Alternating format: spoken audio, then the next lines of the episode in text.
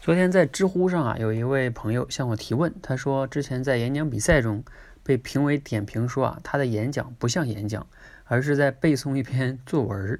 想知道哈，这个背诵和演讲有什么区别？哎，我看到这个问题呢，觉得还挺有意思的哈。我当时想了想，怎么回答他这个问题呢？我就想到了一个类比哈，可能也不算特别恰当，但是好像是挺能说明问题的。我跟他说，我说这个演讲哈，其实和背诵。有一个本质的区别呢，有点像我们平时看电影跟听复读机的区别哈。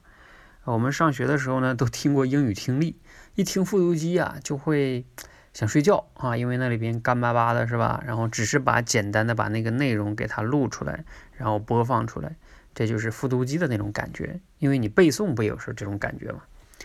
那电影呢？电影就不一样。电影的话，你会发现除了演员的这种台词声情并茂的表演、动作、肢体语言是吧？等等等等的，更重要的，它还有灯光、背景、音乐等等等等哈，各种要素，最终呢，把一个故事很好的、全方位的呈现在我们面前。那我们很容易的注意力就被它吸引去了哈。看电影的时候，不知不觉一个小时、俩小时就过去了，看完之后呢，还意犹未尽。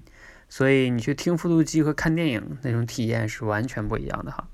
那好的演讲也是这样的，一个好的演讲呢，那一定是现场是声情并茂，对吧？包括他的肢体语言呀，非常的丰富啊，那一定是能把你吸引进去的。而且不止这些啊，更重要的是，一个好的演讲者，他在现场的时候呢，他一定会和现场的听众有互动啊，无论是这种言语上的互动啊，提问也好，还是眼神也好，总之他在讲的时候，他肯定不会像背稿子一样，就只顾把自己写的稿子从头背到尾。那从头背到尾，它就真的像一个复读机一样了。那如果仅仅是这样的话呢？你想想，嗯，肯定效果是不好的哈。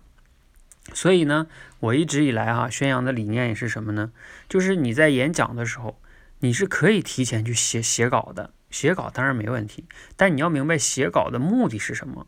写稿它不是为了让你最终是背诵这个稿子，写稿是为了让你倒逼你思考的更清楚。比如说你讲的观点呀，以及它的逻辑啊、用词啊等等等这些东西啊，你要思考的更好。而你讲的时候呢，一定不能完全背稿，那样的话呢，就会干巴巴的，特别的生硬。你讲的时候一定要更口语化一些，这样的话呢，你才能与现场的人有更好的互动啊，等等等等的。那毕竟呢，听众他不像一个木头一样哈啊！如果你只是在那背诵，那人家也会想，我为什么在这听你呢？啊，如果你讲的确实还有价值，就回去听录音得了，是吧？何必在这听你在这背诵呢？